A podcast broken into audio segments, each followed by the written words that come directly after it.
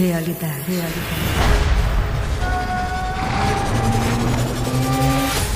São mutáveis. Cada universo é diferente. Cada um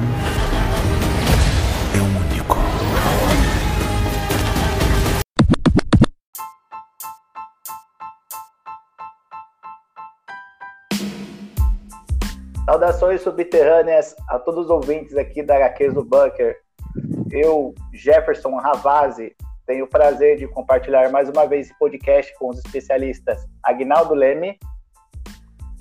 Saudações a todos os nossos ouvintes aí do, do nosso centro subterrâneo aqui, Agnaldo Leme falando. Sejam bem-vindos. E Raoni Baroni.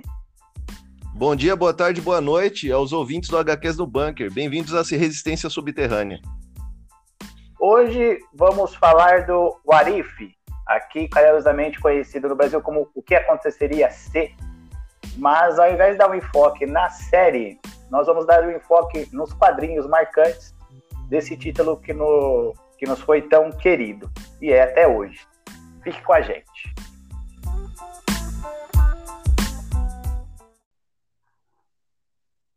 O, o Arif ele teve sua primeira história publicada é, na década de 70, em 1937, onde a primeira história era o que aconteceria se o Homem-Aranha entrasse no Quarteto Fantástico, coisa que ele tentou fazer aí no, nos quadrinhos regulares da Marvel, né, na sua primeira edição.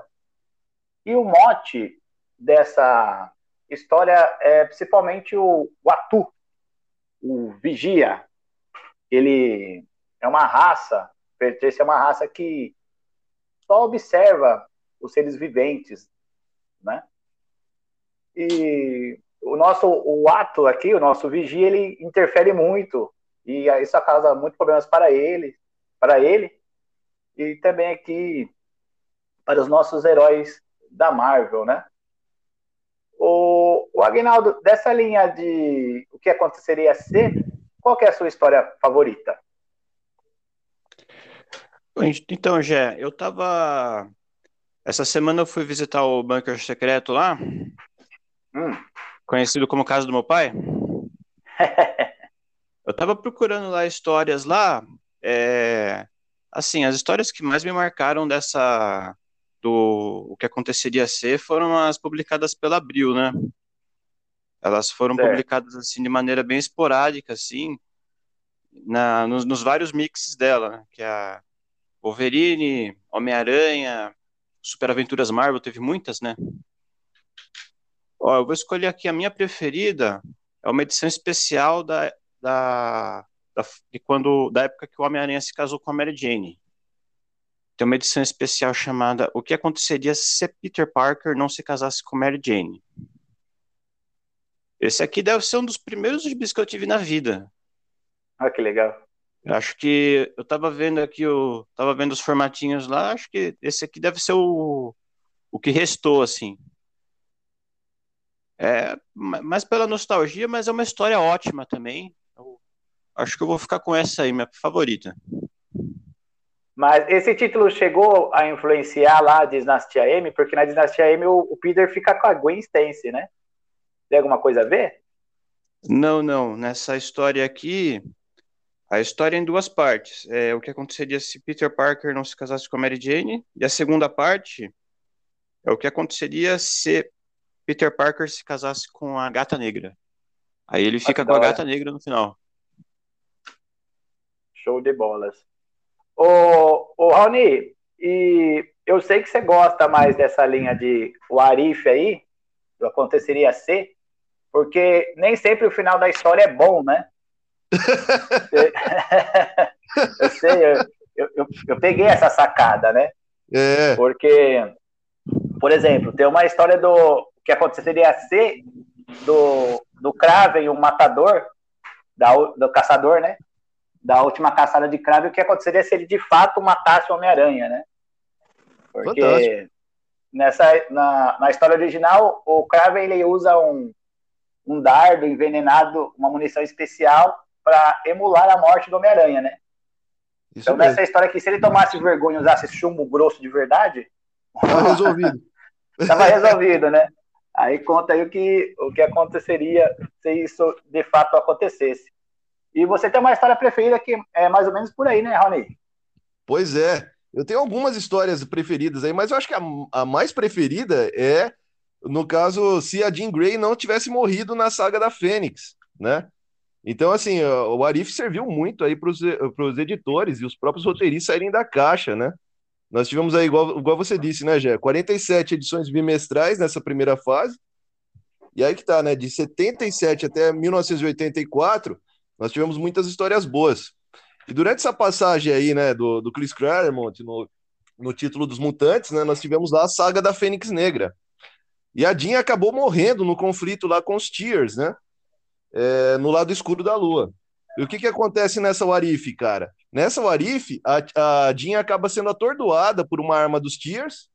É, o Scott o restante dos X-Men, eles continuam lutando. Depois disso, a Jean acaba passando por uma operação cerebral que visa suprimir essa entidade Fênix na cabeça dela, né? Só que ela, ela suprime ali a entidade durante um certo período de tempo, só que é limitado. Depois de alguns combates aí dos X-Men, a Jean começa a aflorar novamente essa entidade Fênix que está na cabeça dela, no inconsciente, né? E é o que que acontece, pessoal? Nós temos ali a Kitty Pryde, ela começa a desconfiar, né, da Jean e de que essa entidade está tomando poder novamente. Ela acaba informando ali o professor Xavier e depois de uma certa incursão da Jean, o professor Xavier acaba identificando que ela foi lá e destruiu alguns asteroides, né? E o que que acontece? A, a Jean Grey acaba surtando, né? Quando ela se vê ali, o pessoal dos X-Men está desconfiando dela. E quando a Kitty Pride vai interrogá-la, ela incinera a Kitty em poucos segundos, né? E a partir daí começa um grande massacre dos X-Men.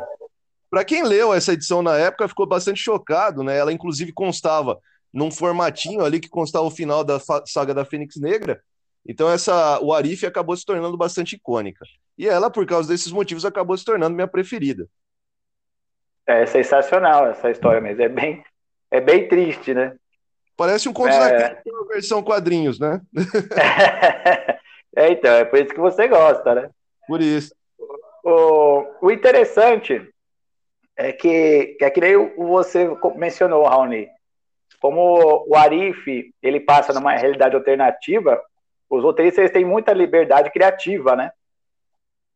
Então, alguns enredos, algumas histórias ali do Arif, eles, eles vieram a, ideia, né, nesse título, nessa primeira série aí que o, o, você comentou, e depois acabaram virando canone, né? No caso, teve uma história do Arif que era se o Hulk ficasse inteligente. Muito legal essa que posteriormente foi aplicada aí no, no universo normal pelo Peter David em 91. É, Exatamente. Essa Arif aqui, o, você leu a original, Rony? Eu me recordo de ter lido essa quando era garoto, né? E aí, como você bem disse, né, acabou se tornando canônico.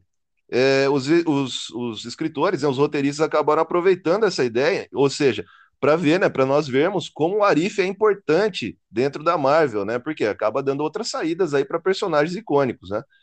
E aí o Hulk passou por essa transformação. Hoje em dia, por exemplo, no Imortal Hulk lá nós temos diversas personalidades do Gigante Esmeralda, né?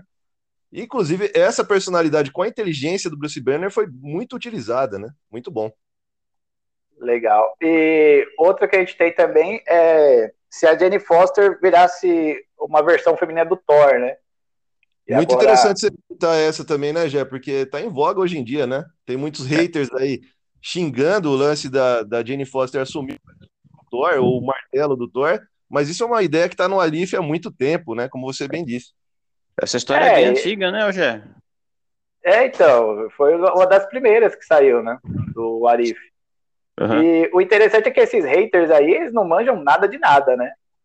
Porque é, a Jane Foster já era a Thor, essa versão feminina do Thor, em 2014, né? Pois é. De, depois é, foi influenciada para essa história aí do, desse Warif. Ô, ô Guinness, e, no caso tem uma história preferida sua, é. que você mandou pra gente aí em formato PDF, Sim. que tem muito a ver com um outro personagem do Aranha Verso. Poderia falar um pouco pra gente? Como é que é essa história aí, o Aranha Homem? Ah, o, é o Aranha-Homem. Aranha-Homem. Essa aqui é uma das primeiras. Essa aqui, na verdade, é uma das primeiras histórias do What If, que eu achei aqui num, num gibizinho velho. É, a edição mesmo tinha uma história do Demolidor. Essa aqui era só um, um extra, né? Que é uma, uma historinha curtinha. Tapa-buraco. Isso, um tapa-buraco, mas brincando aí com a, com a metalinguagem, né? Porque o, o vigia que apresenta essa história não é o ato, ele é o, ele é o próprio Roy Thomas, o, o, o editor da Marvel da época. Que legal. Aí a, é uma história que é desenha, desenhada em cartoon, cartoon, assim, é bem humorística mesmo. Apresentando o Aranha-Homem, respondendo a pergunta: e se a aranha tivesse sido mordida por um homem radioativo? Aí ele inverte os papéis, né? Aí Sei. tem um personagem aqui chamado Peter Teia. É uma aranhazinha que mora com seus tios. É, a tia Mosca e o tio Ben Zouro. Calma aí, peraí, a tia Mosca ele vai acabar comendo a tia em dado momento? É, porque são vários animais ali. O, o, o, Jo- o J. Jonah Jameson, ele é um cavalo. A Liz é uma. Parece que é uma, uma cabra. Enfim, é, não tem escala esses animais aqui. Ah, sei, sei. Aí o Peter Tay, um dia ele vai, faz, vai assistir uma apresentação científica. E o cientista ele é, é contaminado com radiação. Aí ele fica meio doido e, e sai mordendo tudo. Aí morde o Peter Teia. E assim ele vira o Aranha-Homem. Uma aranha que tem os poderes e a força de um ser humano. Nossa, é o poder do quê? Pagar boleto? Ele tem? Poder de pagar boleto, ficar triste, depressivo. Enfim. Cara, É. foi essa história ontem, né? O Guinaldo mandou pra gente no grupo. Já tinha ouvido falar dessa história, mas parece coisa do Aragones, cara, do Sérgio Aragones. É fantástico. É sensacional. É uma pérola do trash da Marvel. É maravilhoso. Show É, de eu bola. tava É, É, eu, eu tava procurando o What Ifs aqui para apresentar no, no programa de hoje. Eu achei essa aqui. Nossa, isso aqui é uma pérola. É Nossa, é podre, é lindo. aí é ouro puro. E, e interessante que o assassino do, do tio Benzouro, ele é uma lata de inseticida. Uma lata de É. inseticida, pode crer. Eu, eu não cheguei a ler essa história, o Guinness, mas meio por cima ela me lembrou o Porco-Aranha, né? Sim, O- sim, com certeza. É, é- é- essa aí pode ter sido uma, uma ideia que, que inspirou aí o, o Porco-Aranha, né? Eu acho que inspirou Sim. mesmo, né, Guina? Por causa da, pô, do lance da sátira, né? O Benzouro. Cara, mas eu ria lendo isso daí, foi fantástico. Cara- É, uma- é uma sátira, assim, bem cartunesca, assim. Muito bacana, bacana. Valeu a pena ter tá, eu- encontrado isso aqui. Muito bom, cara. E o universo do Porco-Aranha ele é todo cartunesco, né? Então, às vezes ele tem aquele, aquele lance lá mais do Papaléguas e do Tom e Jerry, né? Que toma umas pancadas e não dá nada pra ele. É bem essa, essa proposta mesmo, né? E e uma coisa que ajuda aqui é que os inimigos do Homem-Aranha, eles são inspirados em animais, né? Aí a maioria deles já é, já é o animal, já. O, lagar- o lagarto virou uma lagartixa gigante. O Abutre era uma mistura do Abutre com o Urubu, não era um negócio assim, velho? Isso. É um, é um urubutre. Urubutre. Muito bom isso aí, cara. O, o, o, o Craven, ele usa uma, uma roupa de leão, né? Aí ele já é um leão. Cara, a Sensacional. a versão disso daí no animação, cara, no, no Arif, cara. Tem que fazer a versão disso. Por, por falar em Warif, o, os senhores têm assistido aí a série e tal? Como é que tá? Bom, Ah, cara, eu não, ass- pô, eu não assisti. vou falar a real, eu tinha até comentado com vocês aí no grupo antes, né? Parece que o vírus Marvel cinematográfico tá passando pra mim, né? Eu acho que eu tomei uns anticorpos aí com, com dramas, com outras coisas. Não que eu não goste, muito pelo contrário, né? Nós somos viciados, né? Desde pequenos. Mas parece que tá perdendo a fórmula, né, cara? Os caras estão fazendo filmes cada vez mais genéricos. Eu deixei o filme da Viúva Negra, eu não assisti até agora, pra vocês terem uma ideia. Eu que acompanhava todos, assim que lançava, né? É, tô esperando um tempo aí terminar o Arif, né? Toda essa compilação de episódios para assistir. Sim, Né, eu também, Ô, Eu não assisti ainda também não, hoje. Eu vou, vou esperar também, vou fazer igual o Raoni. Vou esperar sair tudo e assisto tudo de uma vez. Boa. Eu também não. Eu também é, tô um pouco cansado de Marvel, assim. Também não assisti ainda o filme da Viúva Negra. Eu tava assinando lá o Disney Plus, lá eu tava acompanhando o Loki, mas o. Tava muito caro, tava valendo a pena, não. É, tá difícil. Tá difícil ser, ser, nerd no Brasil, né? Tá difícil ser qualquer coisa no Brasil ultimamente. Pode crer. Sim, e, se- e ser nerd é pior, porque tudo é caro, cara. É. O- o- ô, Ni... Desculpa, Aguinaldo. Não, não, é que eu só ia falar do streaming, né? Não tem como assinar todos, né? Ah, cara, streaming eu nem é assim, eu só, só assisto no Piratão mesmo e já era. Não dá, não. É, eu- vou fazer isso, eu vou esperar sair todo o Atif e assistir tudo de uma vez. Torrent Flix. Ô, é o jeito. Ô, ô Ni, tem um episódio do Arif que eu vi, eu lembrei de você. Que é da, do Zumbis Marvel, né? Uau! É, vai ter uma história do Arif no MCU. Da, do, ah, Arif não, desculpa. Do Zumbis Marvel no MCU. Vou assistir, com pra quem- certeza. Para quem não conhece, os zumbis Marvel eles foram introduzidos aí em 2004 numa história fantástica do Ultimate Quarteto Fantástico, er, pleonasmo, né? É, escrita pelo também fantástico Mark Sim. Miller aí, né, na edição 21 Muito do bem. Ultimate Quarteto Fantástico. É, o que, você tem para nos contar aí dessa história, Rony, que você gosta tanto? Ah, eu adoro essa história, eu acho que os senhores também adoram, né? Durante esse período de tempo saía a revista do Ultimate Marvel Homem-Aranha, né? Tínhamos a revista do Ultimate Homem-Aranha.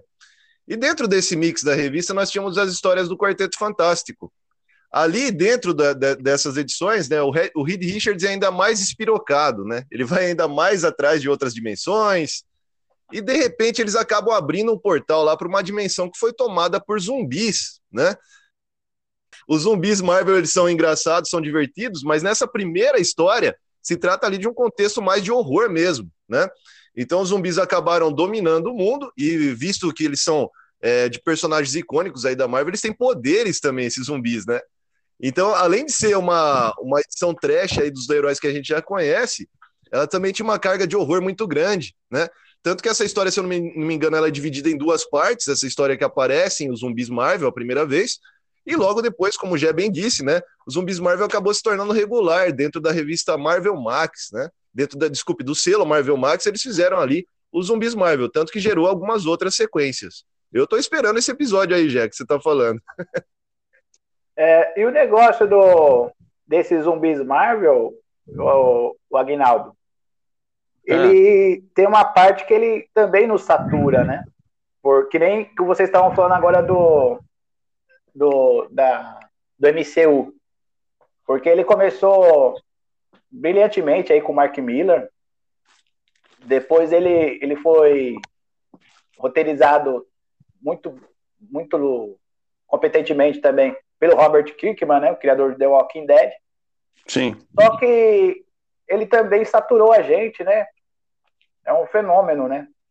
Começa a dar dinheiro, os caras vão saturando a gente com a, mesma, com a mesma premissa, com a mesma história, e a gente acaba enjoando de, desse tipo de história, né? Ah, sim, sim. A... As duas primeiras séries do, do Zumbis Marvel são, são muito boas, né? É, seguindo o modelo do What If, né? É uma história que eles, eles vão até as últimas consequências.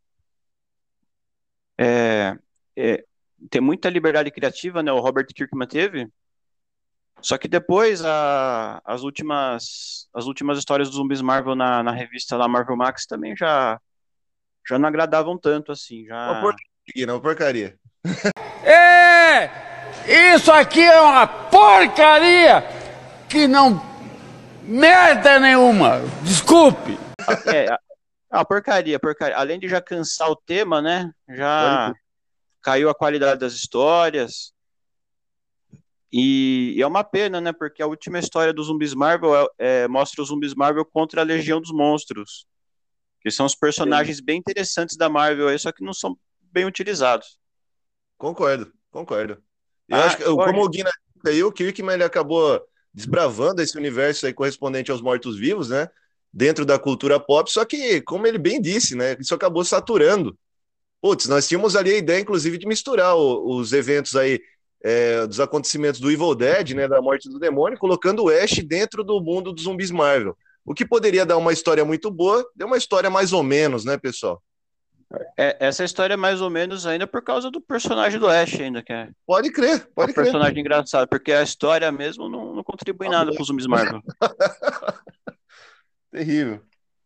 Ô... Ah, Gé, é, deixa, deixa, eu falar rapidinho aqui, falando do, dessas influências antigas de zumbis Marvel, de, do What If, né? É, eu encontrei uma história aqui do Wolverine, o What If, que me lembrou muito zumbis Marvel. Hum. É, o que aconteceria se o Wolverine tivesse se tornado o Senhor dos Vampiros? Caramba, rapaz. Vocês conhecem essa? Eu lembro que tem uma, uma fase que o, os X-Men tem um monte de problema com o Drácula, né? Que a Tempestade, Isso. inclusive, vira uma vampira. A Jubileu também virou vampiro uma, uma época aí. A Aurora Exato. com sorte do Drácula, né? É, quem Isso. não quer, né?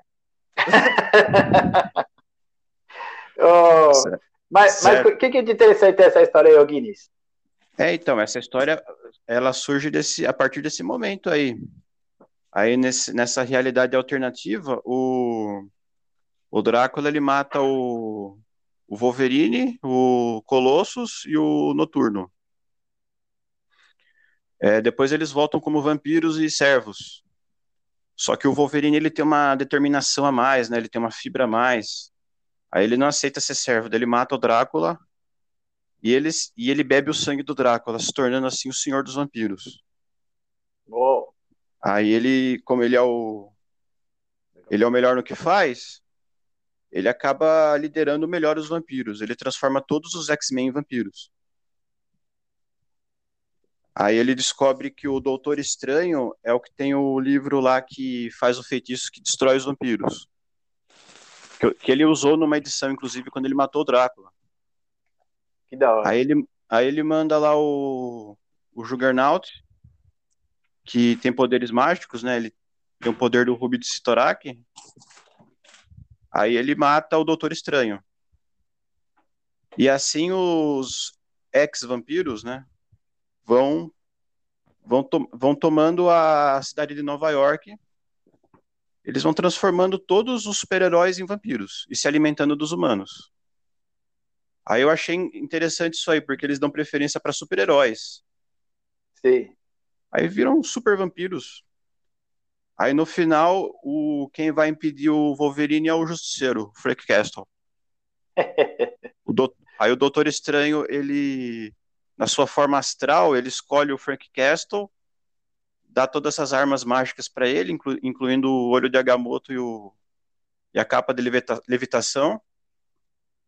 E o Frank que vai lá enfrentar o, o baixinho canadense. E essa história, Mas... essa história me lembrou um pouco os zumbis Marvel, essa coisa, porque eles estavam praticamente destruindo o mundo já. Então, mas é, é meio forçada essa, essa história. Apesar da, da, da liberdade criativa, para você ser o mago supremo, você precisa de muito treinamento, né? Não, mas o, o, o Castle tá lá para isso, para Para resolver como Deus Ex Machina. É, é isso mesmo. É o, é o recurso tirado da bunda, né? Da bunda. É mais, mais ou menos, mais ou menos. Mas uma, mas uma coisa que essa. Mas o melhor dessa história aqui é que foi uma bela oportunidade aqui de ver o, Cast, o Frank dar um pau no Wolverine, que eu sempre gosto muito disso. Legal. O, o, o Guinness, foi legal você mencionar o Doutor Estranho, porque tem uma Warif em que ele treina Armando Colossus, a magia, para ser a Maga Suprema. E essa história é bem legalzinha, é uma edição só do Arif, é mais recente, então não aparece o ato, né? Parece que depois Sim. da, da saga em que matam o, o Vigia lá, o. A, como é que é o nome da saga? Pecado Original. Ele, eles ainda continuam mostrando né, realidades alternativas na Marvel, mas sem necessariamente aí com a, a presença do Vigia, né? Sim. E para quem não conhece, a Eliana Rasputin, irmã do Colossus, é uma mutante que fez parte do, dos Novos Mutantes. Ela foi sequestrada por um, um demônio aí do, do limbo e foi treinada por ele. Ela conseguiu fugir do limbo quando conseguiu ativar seus poderes mutantes de teletransporte. Só que o que acontece? A Eliana, ela foi sequestrada e voltou em poucos minutos. Ela era uma criança, acho que de 8 anos, e voltou com 15, depois de alguns segundos, né? E ela é uma personagem muito interessante, a Eliana. Eu, pessoalmente, eu adoro ela. É uma das E- minhas preferidas, já, do, do universo mutante. Eu, ela, eu ela gosto, é muito... Oi, oi, Guinness. eu gosto muito também. O Novos Mutantes eu adoro, né? Então, Ah, é, é apaixonante. E o legal é que o- os haters piram nisso aí, né? Eles não gostam de, de, de mulher em, em papel de protagonista, né, Rony? Pois é, pois é. Isso aí me lembrou até uma, uma outra coisa, né? Que ela teve um papel crucial na saga Inferno. E o Guina tava falando aí do universo alternativo, né? Eu lembrei de mais um o Arif que os X-Men. eh, o que aconteceria se os X-Men perdessem a saga Inferno? Que tem até aquela cena clássica que o Wolverine acaba devorando um bebê, né? É bizarro. eu lembro dessa. Ô, ô, ô, Ni, fala um pouquinho pra gente como é que é a, a saga Inferno original. Falei. A Inferno origi- original ela tá, tem o envolvimento da Madeline Pryor, né, já? Que era chamada de Rainha dos Duendes nesse período aí.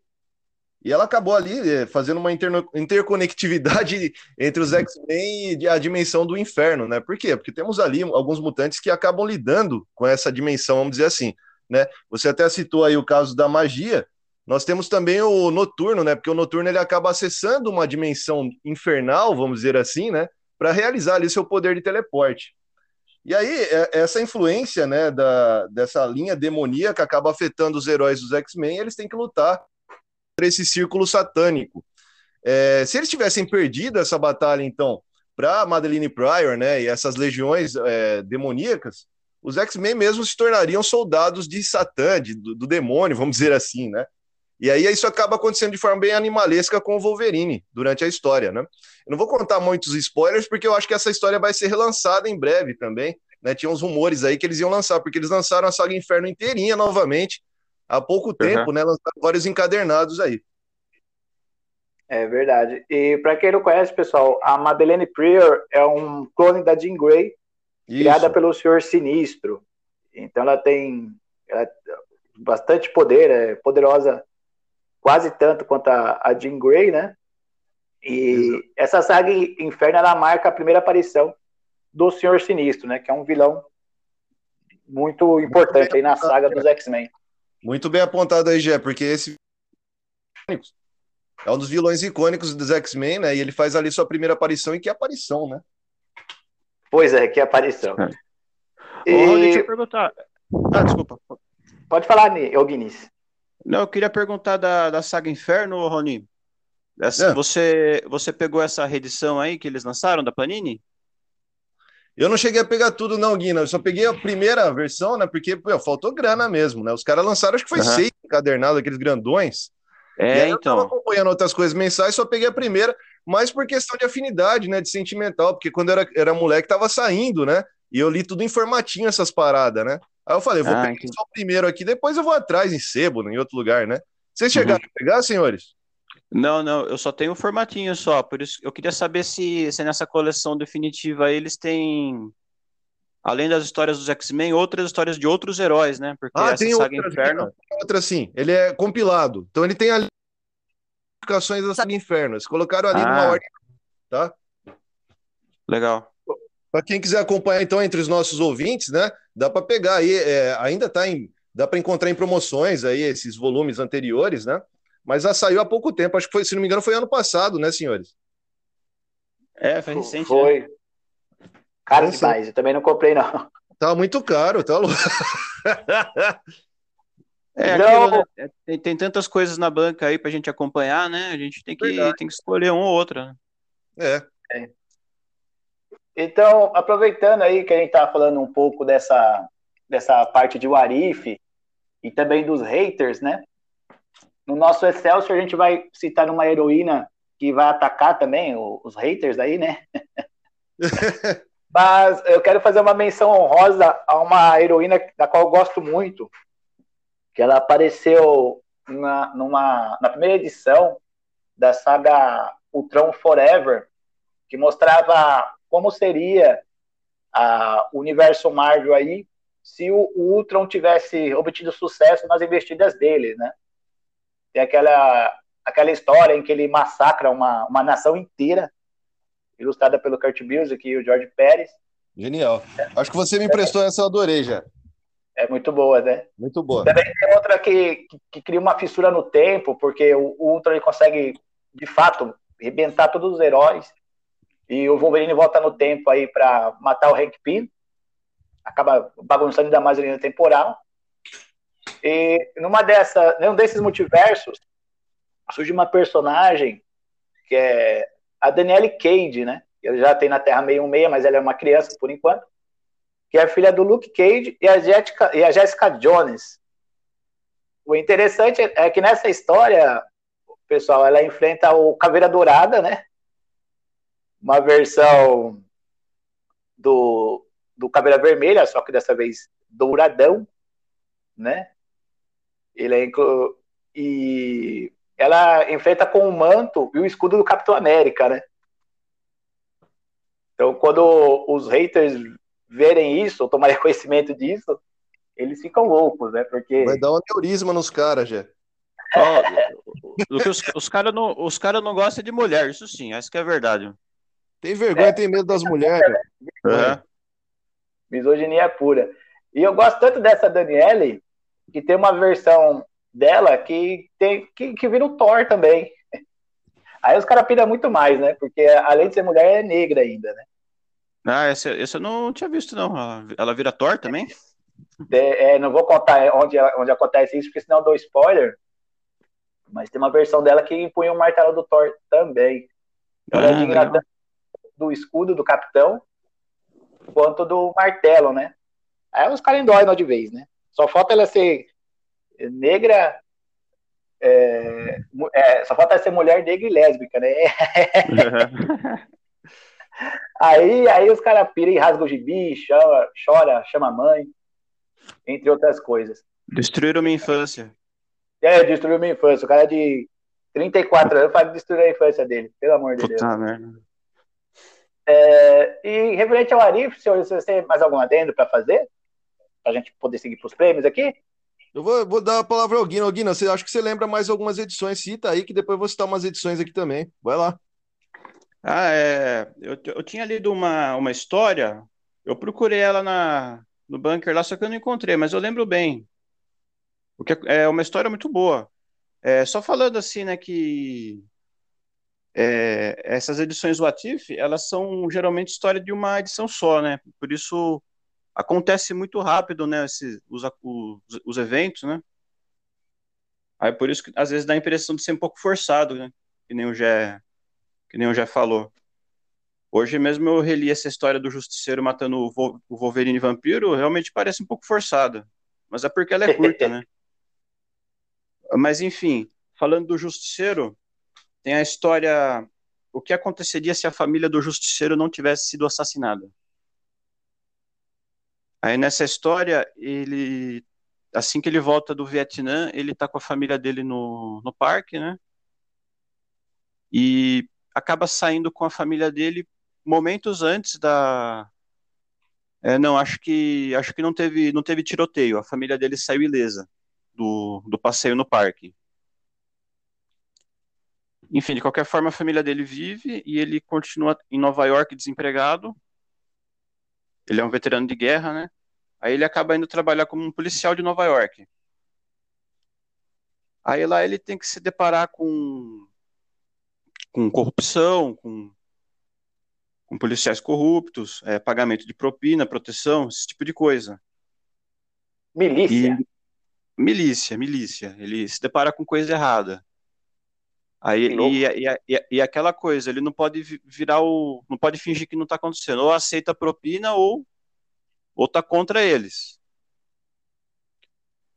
O, o justiceiro, ele, o Frank Castle, a, a família dele pode não ter morrido, mas o justiceiro já estava ali. O, o, o, justi- o personagem é, é, é ele, independente do que aconteça.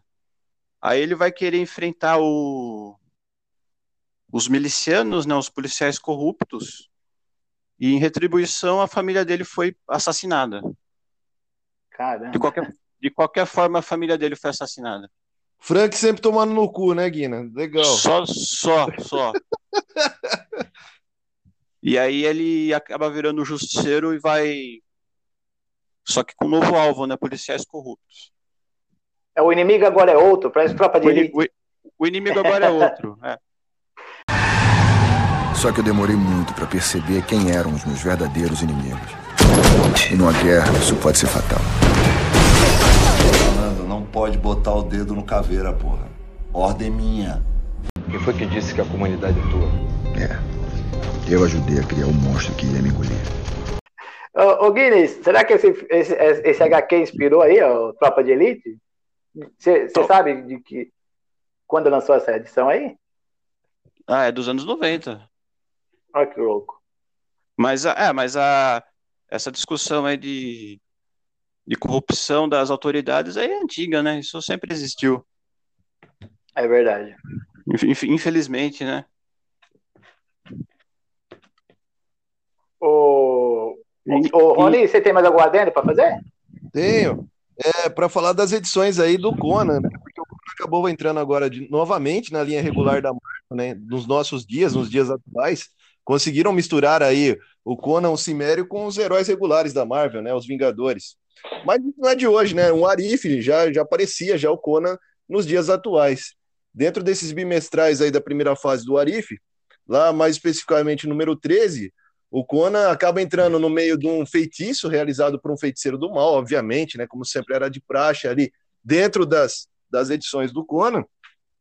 E ele vem para os nossos dias atuais.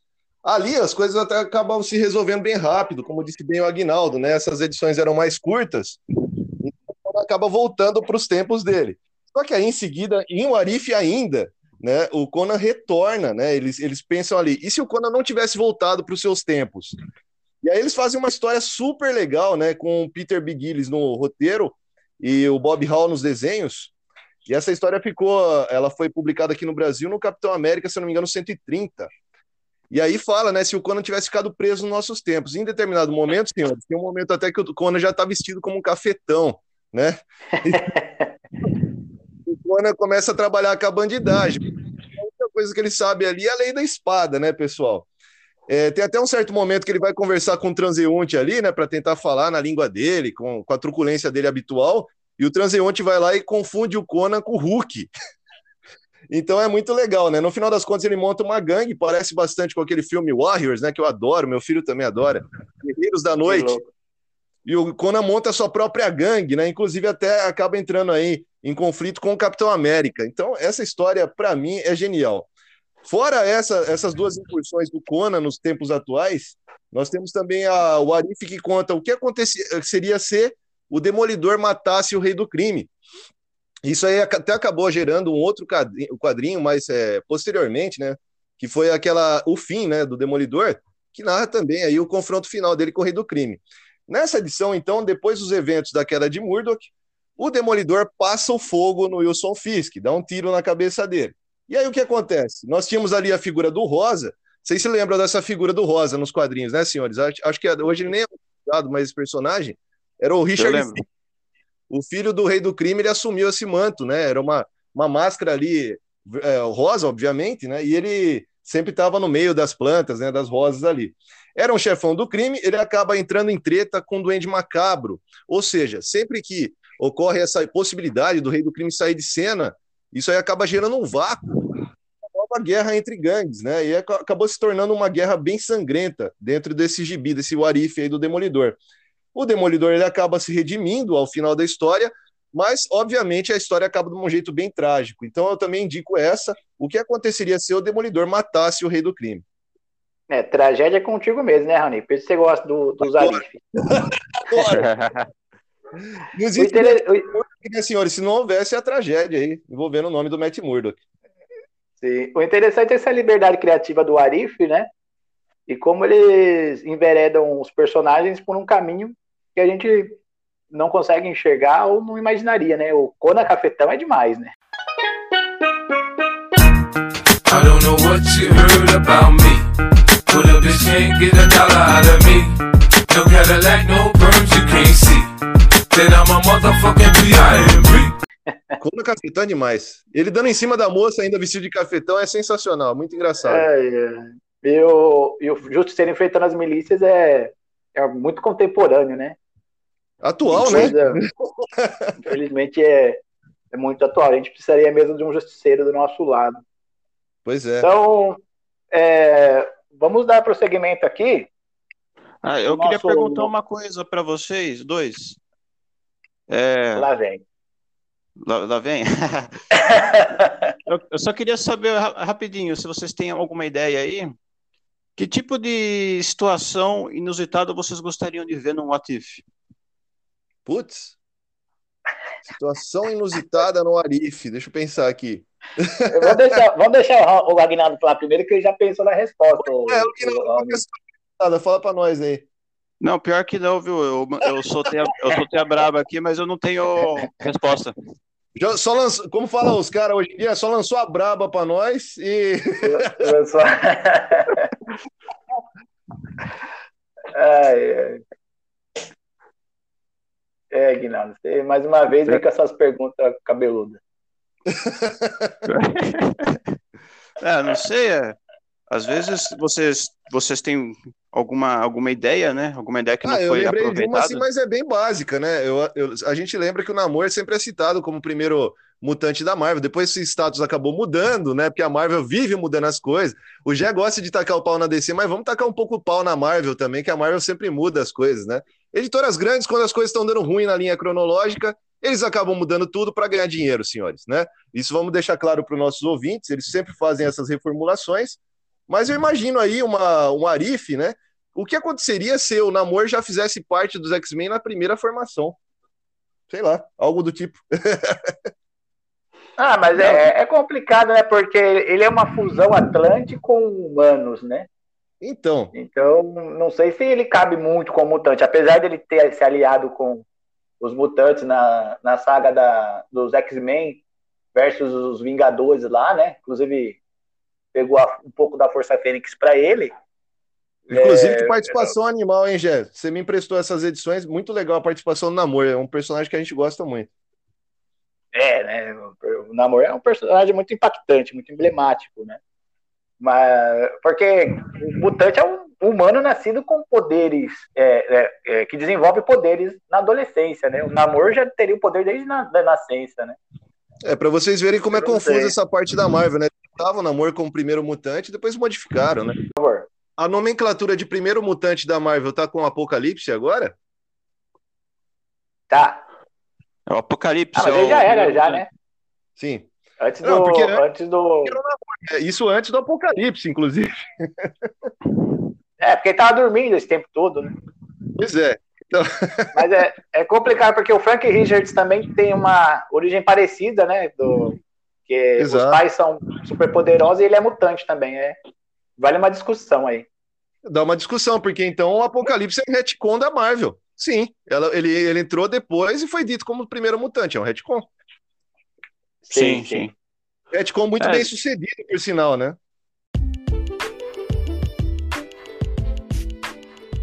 É, Só, só, só comentando aqui, é.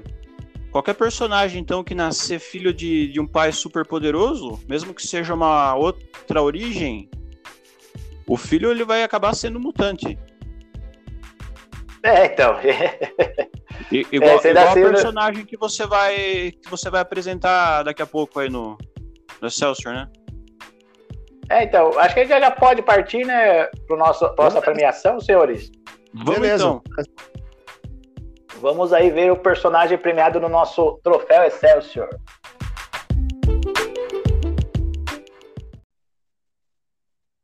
Então, como a gente estava discutindo aí no, no quadro anterior, né? Nosso bloco anterior, é, tem vários personagens, filhos de super-heróis, que ganham destaque, não só nas HQs, como em nossos corações, né? Tem o caso do Franklin Richards, né? Que é filho do Senhor Fantástico, a Mulher Invisível. Tem o Cable, que é filho do Ciclope com a Madeleine Pryor, né? Não é com a Jean Grey. Sim. E, e também tem aí o, o Vicano, Vicano, né? Que é o, o filho da Wanda com o Visão. Né? Muito legal. Esse personagem é extremamente poderoso. E também é, ataca os haters, né? Porque ele é gay. e os haters ficam loucos, né? O Crivella lá foi atrás do, do gibi e perdeu a eleição, né, senhores? É brincadeira, né, cara? Que palhaço. E, e tem um personagem que para nós também é muito querido, que fez estreia no, no Arif também, que é a Garota Aranha. É, o, que o que aconteceria se a filha do Peter com a Mary Jane alcançasse a adolescência. E essa história para nós é muito marcante, né? Maravilhoso. O, o, o Guinness, é, o que, que você gostava nessas histórias aí da Garota Aranha? Ah, eu gostava desse lance aí de, de descoberta, né? Porque ela estava descobrindo os poderes, ela estava na puberdade, né? Ela sabia que o, o pai dela era o Homem-Aranha e ela queria seguir o mesmo caminho. Toda essa empolgação juvenil, assim, é muito bacana, assim. Sei, sei. E, E- e- e- e essa história é uma, era uma, ao contrário da, dos outros What If, ela não era uma, uma, uma história só, né? Ela era uma série. Então desenvolvia muito mais a personagem. É, então, que ela foi lançada no Arif 105, 98, depois ela, Depois virou ela a ganhou série, série né? própria, né? Tanto sucesso que Aham. ela fez. Fez tanto sucesso que ganhou uma série própria e foi, inclusive, é, publicada naquele mix. Eu esqueci o nome do mix agora, é um mix que eu comprava todo mês, cara, que tinha o Deadpool também. Vocês se lembram disso, né? Eu tenho algumas dessa, dessa Muito revista boa. Se eu não me engano, essa Legal.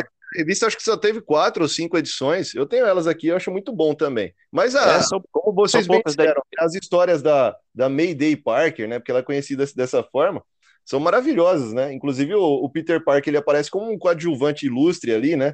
Ele tá manco, né, pessoal? Porque ele Aham. acabou sofrendo, sofrendo aí num confronto com. Se eu não me engano, foi com o Duende Verde, né, pessoal? Que ele perdeu um É, membro. perdeu a perna. Perdeu Perdeu a a perna. perna lutando na última luta com o Duende Verde. Nossa, mas dá vontade de ler tudo de novo, viu? A gente tava conven- comentando essa semana, né, do Prêmio Excelsior, que seria para Garota Aranha, e realmente pegou o espírito juvenil aí do começo das HQs do Homem-Aranha, né, de uma forma brilhante. Eu acho muito legal, muito inventivo. Ah, é, uma coisa que eu, que eu gosto nessa história é que, assim, na cronologia normal da época lá, na cronologia regular, acho que era na saga do clone, né, que a Mary Jane fica grávida, Isso. e, a, Isso. e vocês lembram o que, que acontece com o bebê? Então, o- ele acaba sumindo, né? O Norman Osborn dá um sumiço, né? Esse bebê até hoje a gente não sabe onde foi parar, né?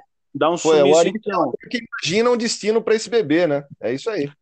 Então, porque essa história aí da saga do clone, depois a volta do, Harry- do Norman Osborn, essa história é tão ruim, cara, tão chata. Muito ruim. É, é, me fez perder um pouco a vontade de ler quadrinhos do Homem-Aranha naquela época. Já a parte da May Parker é, a- é a parte que deveria ter sido realmente.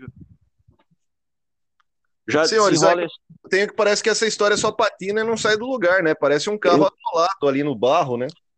Sa- Sabe qual foi a melhor parte da, da história do, do Aranha Escarlate lá, do clone?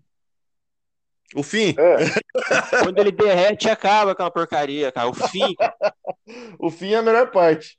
ele derrete do nada e acabou e voltou ao normal. Uma Ah, Que porcaria. Toso, ruim. péssimo, péssimo. Então, mas a, o que aconteceu com a saga do clone é que o, a linha editorial da Marvel decidiu alongá-la porque estava fazendo muito sucesso, né? Esse foi o problema. Mas, mas uns, alguns anos atrás lançaram a versão do roteirista e era bem indecente, viu? Não, mas o era pra durar, personagem- tipo. O personagem é muito bom, o Aranha Escarlate, o Ben Healy. Sim, sim. Mas era pra durar, tipo, seis meses, né? Os caras alongaram pra um ano, um ano e pouco. E é virou uma- pra mais, né? Eu acho. Os caras lançaram a versão do, do, do roteirista, né? Parece que o que fizeram com o Snyder lá agora. Agora estão querendo lançar também a versão do, do, do filme do Wire, aquela bosta do Esquadrão Suicida anterior, que era um lixo, né?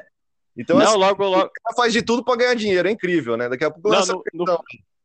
No futuro, os filmes, os quadrinhos vão, ser, vão ter várias versões Meu Deus. ah, da mesma coisa. Versão adulto, versão 18 anos, versão infantil. Vai ser uma desgraça. Nossa. Aí você escolhe qual versão com lacração, versão sem lacração, aí você escolhe qual você quer. é. Os caras querem isso mesmo. Exato, exato. Ver- ver- versão leite com pera. Puta! Para com essa porra aí, meu irmão! Porra, eu não sou nenhum babaca, não! Esse bando de paternista! Todos os alunos criados a leite com pera! A ovo maltino! A pão com mortadela! Com esses filhos das putas desses alunos! Não aguenta 10 minutos de porrada comigo, morou?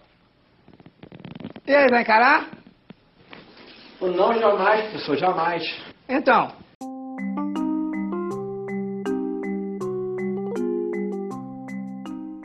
O, o, o Aguinaldo, por falar em porcaria, no nosso é, selo Capitão Feio de qualidade duvidosa, você vai trazer uma grande porcaria pra nós, né?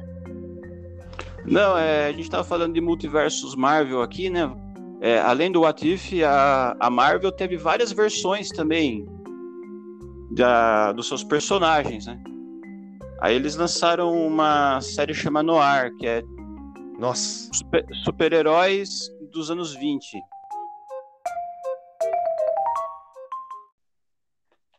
Eu, eu li poucas coisas disso aí. A melhor pra mim é do Luke Cage, que o, que o Raoni me presenteou, inclusive. É muito boa essa história. É que bom que você gostou, Guina, e também que era presente, né? Ó, não, mas, mas, mas dessa saga, é, a pior coisa com certeza foi o X-Men. Nossa senhora, de longe.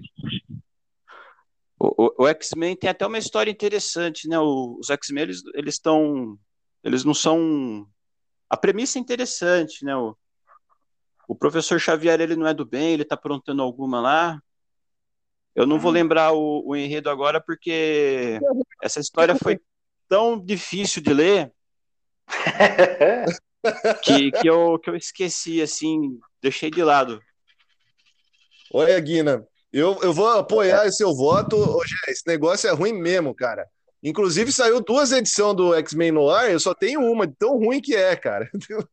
Não consegui comprar outra, não, muito ruim. Então, tem a história do Demolidor, é interessante também. O Homem-Aranha eu não cheguei a ler, mas o X-Men, o universo X-Men desse noir aí acabou mas com como é- os personagens. Eles não têm poderes, não?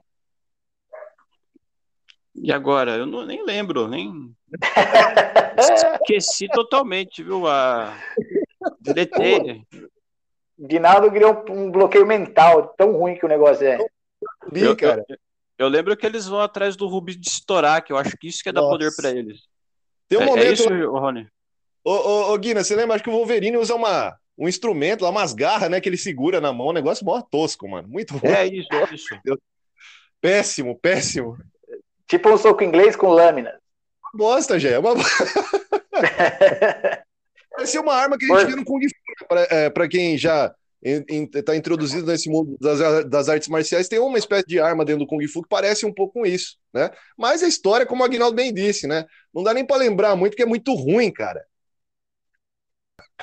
Ah, então, eu- não, eu não lembro a história porque foi cansativa a leitura. Nada an- anda ali. E os desenhos não ajudam, viu? Que tristeza. É uma, É. é uma tristeza. E lançaram uma linha completa disso, né? Infelizmente, né? Igual você disse, Guina, acho que tem um ou outro ali que é até interessante, né? O lance do Demolidor, o do Luke Cage, eu gostei. O Luke Cage é muito boa. Eu acho que A tem do personagens Justiceiro que... fraca, a do, a do X-Men achei péssima, então, uma pena, né? Não, tem personagens que combinam com, com o ambiente, tem outros que não. Verdade.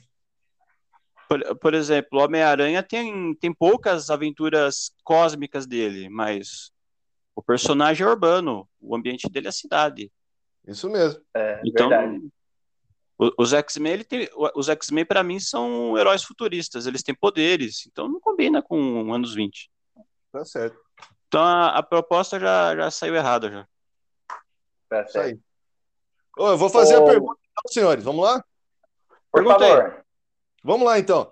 Ô, ô Gé, o que, que o Star-Lord, nosso querido Senhor das Estrelas, está ouvindo hoje?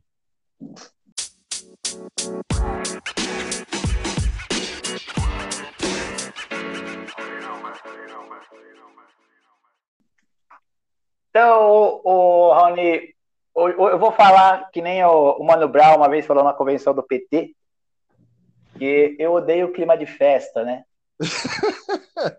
hoje, hoje, infelizmente, é, eu não estou num clima muito bom, é, porque a gente está enfrentando muitas coisas que a gente até, inclusive, já comentou aqui no nosso gibi, né? Nosso gibi não, no nosso podcast, que é, no caso, os haters, né? a misoginia desse povo, a ignorância desse povo. O Justiceiro, numa história que enfrentou as milícias, né? E, e hoje o Brasil ele, ele está sequestrado, ele foi sequestrado, me sinto refém do, do genocida aí que está planejando dar o golpe na gente no dia 7 de setembro, né? Espero que realmente ele não passe e realmente trate de uma falácia, ou senão esse pode ser um dos nossos últimos programas, né? Numa nação de homens livres. Então, hoje, o Senhor das Estrelas vai escutar uma música para nossa reflexão, ou para reflexão de pessoas que ainda não acordaram, né? Ainda estão nesse ópio aí do, do mito, que é Zé Cabaleiro, Rei da Mamata. Toca aí. Eu podia estar roubando, eu podia estar matando, eu podia ser o líder da milícia na chacina, eu podia estar ganhando até um dólar por vacina, mas eu sigo trabalhando e compondo e cantando, ajudando a erguer uma nação desta latrina, cumprir muito sinceramente a minha sina.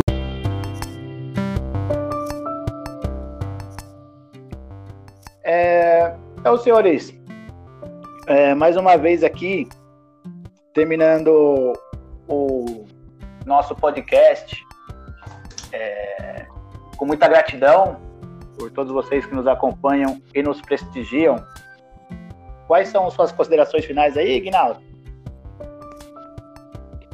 É, muito obrigado a todos os nossos ouvintes aí, pessoal que está nos acompanhando aí, tenho vários amigos aí e também alguns desconhecidos do Instagram aí que nos acompanham aí toda semana. Muito obrigado. Espero que tenham gostado, continuem nos ouvindo. Então, já falando aí da, dessa situação, essa situação lamentável que o nosso país se encontra, é, infelizmente as pessoas que não acordaram ainda porque não querem, viu? Porque diante de tanta tanta desgraça aí, tanta tanto absurdo, só não vê quem não quer, viu? Mas a gente tem que tentar manter um pouco o otimismo aí, cuidar de nós mesmos, né, Pra... Eu entendo o que você tá passando porque eu tô na mesma situação, mas a gente vai, a gente apoia uns aos outros aqui, né? Pelo menos en- entre os nossos, nossa família, nossos companheiros, a gente tem que estar, tem que estar junto pelo menos, né? É É verdade. isso que me dá um pouco, isso que me dá um pouco de esperança. Mas finalizando aí, novamente obrigado a é, Raoni também e o Geno, meus amigos aqui, meus irmãos aqui do podcast. Vamos continuar assim o nosso podcast. Acho que vai dar tudo certo no final das contas. Odin te ouça. Tomara que te ouça mesmo, viu, Guilherme? É isso aí. Bom, vou fazer as minhas considerações. É bom dia, boa tarde, boa noite aos ouvintes do HQs do Bunker. Situação lamentável aí, né, que o, que o Jé e o Aguinaldo é, é, explanaram para vocês, né, ouvintes? Como dizia, né, a frase antiga, o nacionalismo é o refúgio dos canalhas, né? E o Milor Fernandes, inclusive, complementou essa, essa frase, né? O Milor Fernandes, genial, dizia o seguinte: no Brasil ele é o primeiro refúgio dos canalhas. Então, pessoal, acho que a gente que continuar com a nossa resistência subterrânea mesmo. Espero que esse programa continue numa terra de homens livres, né? Porque isso aqui está se tornando, já se tornou, né?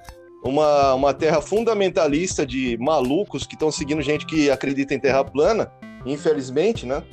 Mas nós temos uns aos outros. Então, bom dia, boa tarde, boa noite para você que está ouvindo o HQs no Bunker e continue seguindo a nossa resistência subterrânea. Um abraço a todos. É, eu vou finalizar citando Tancredo Neves. Canalhas, canalhas, canalhas. Muito bem. Tá. Muito bem, muito bem. Boa, é... Tchau, tchau, pessoal da Resistência Subterrânea.